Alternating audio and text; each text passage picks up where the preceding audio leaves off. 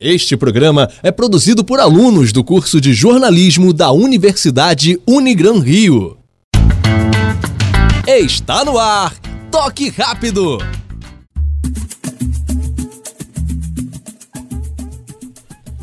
Boa tarde, está no ar o Toque Rápido, a sua mesa redonda da Rádio Serra Verde 98,7 FM, em parceria com a Unigran Rio. E para me ajudar com o programa de hoje, estou aqui com o meu time de comentaristas: Paulo Rogério, Henrique Gomes, Nicolas Franco e Júlio Velasco. Boa tarde, galera. E vamos começar falando do jogo de sábado. Jogando em Brasília, o Botafogo perdeu para o Palmeiras por 1 a 0 em pênalti polêmico. Paulo, ter vendido o mando de campo pode ter influenciado na atuação do Glorioso? Boa tarde, Ricardo. Boa tarde, ouvinte. Bom, acredito que sim, é, visto que o Botafogo até agora no campeonato só conseguiu vencer em casa, né? Por mais que o jogo de ontem tenha sido teoricamente em casa, mas não foi no Newton Santos, foi no Mané Garrincha. Então acredito que o Botafogo sentiu falta da sua torcida. No jogo a gente pôde perceber que o Botafogo não deu o seu melhor, não foi um jogo bonito de se ver. É, foi um jogo muito amarrado, muito truncado e acredito que com o apoio da torcida do Botafogo poderia ter se saído melhor. Tá, e agora falando do pênalti polêmico que teve no jogo. Vocês acham que foi bem marcado o pênalti? Boa tarde, Ricardo. Boa tarde aos ouvintes. Eu acho que o pênalti foi polêmico a partir do momento que ele foi marcado com o auxílio do VAR depois que o jogo foi recomeçado. O árbitro tinha dado simulação do atacante Davidson, houve o toque do Gabriel, mas ele interpretou que ele tinha simulado, se jogou e tal, tomou amarelo. Depois o VAR interviu na partida é, chamou o árbitro para poder ver na beira do campo que o pênalti tinha acontecido e a partir daí a confusão foi formada, o que está levando também o Botafogo a querer anular o resultado da partida. É, eu não concordo um pouco com a diretoria do Botafogo, porque o Botafogo estava jogando num ambiente completamente controverso, jogando em Brasília, mesmo com o mando de campo. Tinha muito mais torcida do Palmeiras. O Palmeiras é um adversário muito complicado. É, e o Botafogo perdeu só de 1 a 0. Então eu acho que corre o risco de perder demais é, se fizer outra partida, mesmo que seja no Newton Santos, porque o Palmeiras tem mais time que o Botafogo. O goleiro Gatito foi muito acionado no jogo, o Everton não fez nenhuma defesa difícil. Então o Botafogo deve rever os prós e contras aí de tentar tomar essa decisão e ver se o 1 a 0 não ficou de bom tamanho para ele. Bom, Nicolas, eu entendo seu ponto de vista, é, mas eu acho que a diretoria do Botafogo ele até mesmo para mostrar uma postura para sua torcida, eles deviam correr atrás disso, porque o Botafogo realmente foi prejudicado, é, o VAR foi usado de forma indevida e esse cancelamento do jogo terá que marcar um próximo e esse próximo pode acontecer no Newton Santos, que é uma grande força do Botafogo. Como eu disse anteriormente, Botafogo ainda não venceu fora do, do estádio, do seu estádio, né? Então, remarcando esse jogo, por mais que o Botafogo tenha um elenco inferior, pode ser que ele tenha uma, essa força mais da torcida e tente vencer a partida. Agora virando a atenção para o Fluminense que visitou o Bahia na Fonte Nova e foi derrotado por 3 a 2. Henrique, o Fluminense se postou da maneira correta para o jogo? Boa tarde, Ricardo. Boa tarde, ouvinte. Bom, o Fluminense, se eu tiver que falar do, do, time como um todo, eu não acho até que foi uma má partida do time. A gente também tem que levar em consideração que o Bahia foi muito bem. Mas o problema do Fluminense são algumas falhas, que elas so, acabam sendo muito graves. É, ainda mais com o goleiro Agenor, que tomou dois gols e ainda tomou dois amarelos e foi expulso. No primeiro gol, teve um chute de fora da área que acho que poderia ser um pouco defensável se fosse um goleiro de melhor qualidade. Dava para segurar essa bola. No segundo gol, bom, ele saiu para tentar driblar o atacante, sendo que ele poderia tocar ou até dar um chutão, mas não, ele tentou e perdeu a bola e tomou o gol, que é inadmissível para um goleiro fazer isso.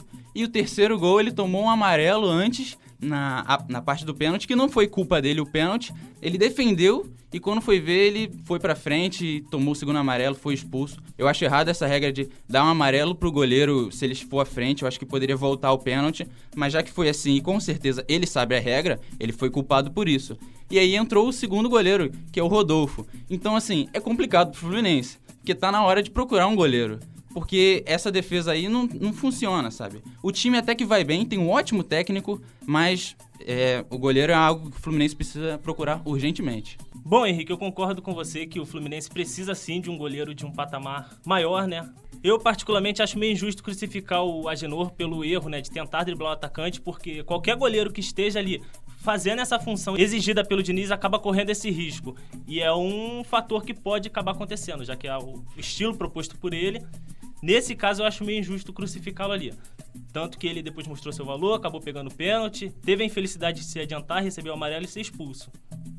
Bom, Júlio, você falou que é um estilo de jogo proposto pelo Diniz, esse do goleiro sair jogando com os pés e tal. Concordo, sair jogando com os pés, com boa saída de bola, mas não tentando driblar para a linha de fundo, como o Agenor tentou fazer.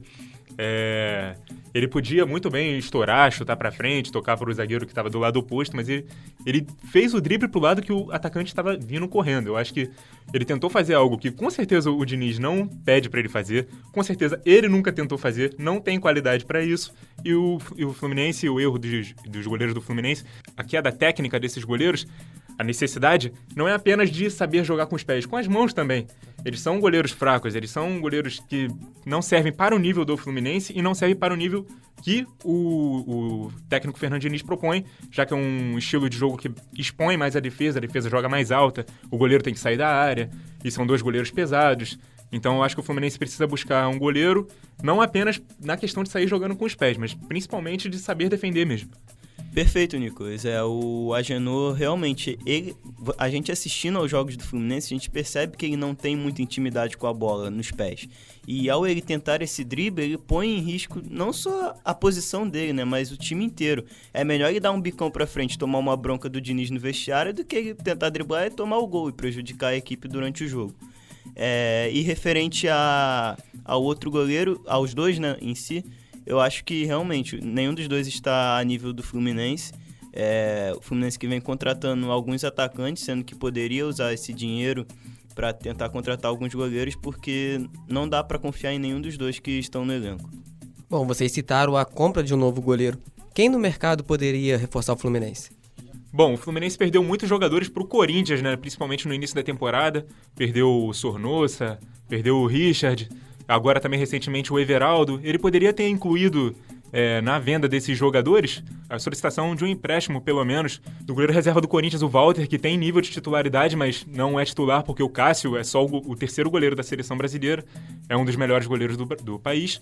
Então acho que o Fluminense poderia tentar buscar esse goleiro, mas acho que já perdeu a oportunidade, né? Já que foram três transferências para o Corinthians, não tentou a contratação desse goleiro, então vai ter que buscar outro aí no mercado. Já o Vasco empatou por 1 a 1 com Fortaleza no Castelão e mais uma vez foi um empate com gostinho de derrota. O Cruz Maltino abriu o placar aos 26 minutos do segundo tempo com o Iago Pikachu de pênalti, mas cedeu o empate ao Fortaleza no finalzinho do jogo. Nicolas, o que faltou para o Vasco segurar esse empate e conquistar a primeira vitória no Brasileirão? Acho que faltou tranquilidade, como tem faltado nos minutos finais dos jogos do Vasco. O Vasco começou o jogo pior do que o Fortaleza. O Fortaleza teve algumas chances de abrir o placar, principalmente com o Chiesa mas a gente sabe das limitações técnicas desse jogador, que é a reserva. O Fortaleza estava jogando com um time misto, porque está poupando para a final da Copa do Nordeste.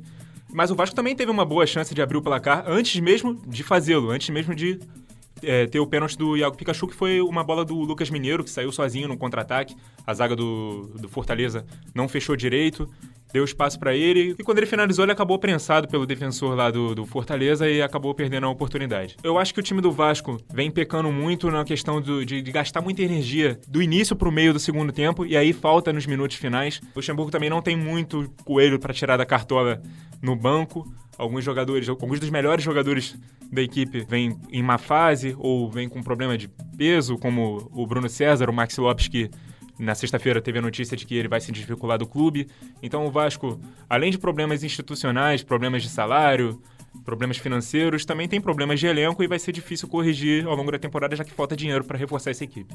O Nicolas citou esse, esse lance do Vasco sempre perder gás no final dos jogos e eu queria ressaltar que já perdeu alguns pontos importantes nesse caso, né?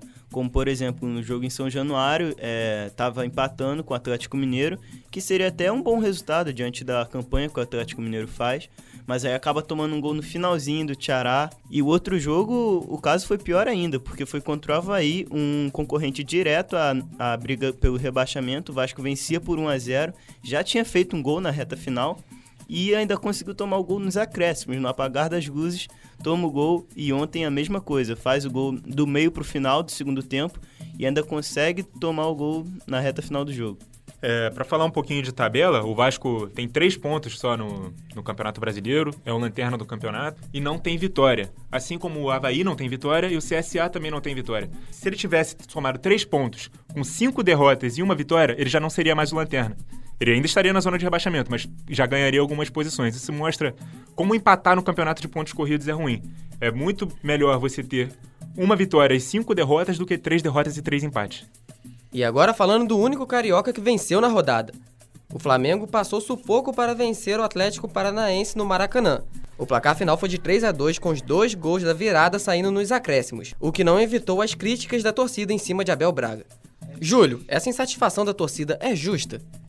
Bom, Ricardo, depende do ponto de vista, porque o Flamengo começou o jogo bem, partindo para cima do Atlético Paranaense, que vinha praticamente todo reserva, se poupando para a Recopa contra o River Plate no meio de semana, e parecia que seria uma tarde de goleada. Ficou bem nítido isso quando o Gabigol saiu de cara pro goleiro, após falha da defesa do time adversário. Tentou driblar, caiu na área, recebeu o pênalti e abriu o placar. Depois disso, para variar, o time começou a ir afrouxando, o Atlético começou a pressionar até que achou o gol de empate e ainda buscou a virada. Aí o time tomou aquela velha cara da equipe do Abel Braga, né? Começou a se perder em campo, ficar desesperado, a torcida pressionando, buscando gol, sem achar, e a torcida pressionando, até que o Abel Braga fez umas mexidas ali que, ao meu ver, também não foram muito coesas, mas acabaram dando certo, por sorte dele. Porque ele tirou um lateral por outro. Até então se pensava que o Pará tinha pedido para sair, acabou que não. Foi opção mesmo dele. E aí um jogo pegado. Você sem muita credibilidade com a torcida. Ainda lança um outro jogador também queimado. Foi contar muito com a sorte. E ainda alterou, né? Tirou o Gabigol. Apesar do gol, não foi muito eficaz assim lá na frente, né? Só na parte da movimentação, mas lançou o Lincoln pro jogo. E naquele lance de desespero que virou uma marca desse Flamengo do Abel Braga, acabou encontrando o um empate. E no último instante, lá dos oito minutos de acréscimos dados, encontrou a virada com o gol de Rodrigo Caio. Ainda assim, com a vitória, né? O técnico acabou sendo bem vaiado, xingado pela torcida, que parece já não ter mais paciência, mesmo até com esses lances de vitória, o time ainda vivo na Libertadores, o time ainda brigando no meio da tabela. Parece que não vai ter outro jeito mesmo, não. Bom, acredito que a torcida do Flamengo tem todos os motivos para estar insatisfeita com o comando técnico. O jogo de ontem, o Flamengo, como o Gil disse, começou bem, fez 1 a 0 é, Só que no segundo tempo é aquele famoso estilo de jogo do Abel: faz 1 a 0 e parece que está satisfeito com o resultado, parece que não quer mais jogar. E foi isso que aconteceu no segundo tempo o Flamengo deixou o Atlético começar a gostar do jogo. Aí o Atlético acaba chegando no empate com o Marcelo Cirino e depois acaba encontrando o pênalti que o mesmo converte e vira para, para o Furacão. É, e depois disso, o cenário do jogo se pareceu muito com o Flamengo e Atlético Mineiro na última rodada. O, a equipe rubro-negra precisando buscar o gol, mas sem jogadas para, para encontrar. Então, basicamente, o jogo se resumiu a chuveirinhos, bolas alçadas na área e de vez em quando o Flamengo contava com os destaques individuais, com as jogadas individuais, como Bruno Henrique e Everton Ribeiro, que fizeram boas partidas. Mas isso só evidencia o fato de que o Abel Braga não treina o Flamengo muito bem. Porque quando necessita de gol, quando necessita buscar um pouco mais, o Flamengo não tem recursos. E ontem o gol saiu mais numa bafa do que por méritos do técnico. É, Paulo, você citou os destaques individuais e só para também não deixar passar em branco, vale ressaltar a partidaça que fez Diego Alves, que se não fosse por ele, a partida poderia ter terminado com um placar maior a favor do Atlético. E o René, que foi crucial num dos lances que poderia decidir o jogo, em que o Tomás Andrade saía de cara praticamente com Diego Alves num contra-ataque da equipe do Atlético. O René, como último homem, chegou desarmando bem no carrinho limpo na bola, carimbando mais uma grande partida com a camisa do Rubro Negro e juntamente ao Diego Alves, que acabou sendo eleito o craque da partida. Pois é, Júlio, você bem lembrou que o Diego Alves fez uma grande partida, foi o melhor em campo também, na minha opinião. É, o que mostra também a acomodação do time do Flamengo, que o Paulo também citou, é o fato de que depois que o Flamengo abriu o placar, ele finalizou só três vezes pro gol e sofreu sete chutes até levar os dois gols do Atlético no segundo tempo. E apesar dessa vitória ser bem a cara do que a torcida do Flamengo gosta, né, que quando não vai na técnica, vai na raça, o Flamengo investiu muito para poder vencer dos reservas do Atlético Paranaense.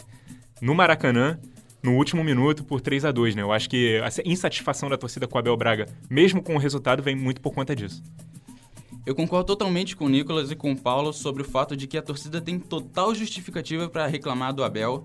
É, o Flamengo jogou no Maracanã com mais de 50 mil pessoas, talvez tenha sido é, o maior público da rodada, ainda mais que o Flamengo tinha o time quase todo titular e o Atlético Paranaense tinha só três. Então, o Flamengo tinha quase que a obrigação de vencer em casa. No início foi muito bem, como eles disseram, só que depois desandou é, e começou a jogar o futebol do estilo do Abel mesmo, entendeu? Sufoco, tomando sufoco totalmente. E esse tipo de coisa não pode acontecer com o elenco que o Flamengo tem. Então é muito justificável, ainda mais por conta dessas substituições que algumas não fizeram muito sentido. Botar o Rodinei no meio do jogo, isso queima muito mais o Abel. Então acho que sim, a torcida tem que reclamar sim e tem que chamar alguém que faça esse time do Flamengo funcionar, porque o Flamengo até hoje está dependendo muito das individualidades de alguns jogadores. Bom, como você bem citou, Henrique, eu gostaria de ressaltar também essa substituição do Abel no final do jogo. Botar o Rodinei, que é um jogador queimado, o Abel tá queimado, então não fez muito sentido. Ainda mais no jogo que você precisa buscar o resultado, você bota um lateral, um jogador que teoricamente é defensivo. E tendo o Arrascaeta no banco, né? O Arrascaeta é um dos melhores jogadores do Brasil. Ele tem essa, esse algo a mais, ele pode mudar a cara de um jogo. E parece que o Abel não enxerga isso, né? Para mim, o Arrascaeta devia até mesmo ser titular. O Diego, acho que ele enrola muito o jogo, ele trava muitas jogadas, ele não dá sequência em algumas. E o Arrascaeta não entrar é realmente algo inadmissível. É, e é importante ressaltar também que apesar dele não ser, do Abel Braga não ser bem quisto pela torcida, os jogadores no final do jogo foram abraçar ele, dar apoio para ele e evitaram a torcida que estava bem brava com o Abel. Então, pelo menos uma qualidade o Abel tem dentro desse elenco que é ser bem quisto pelos jogadores.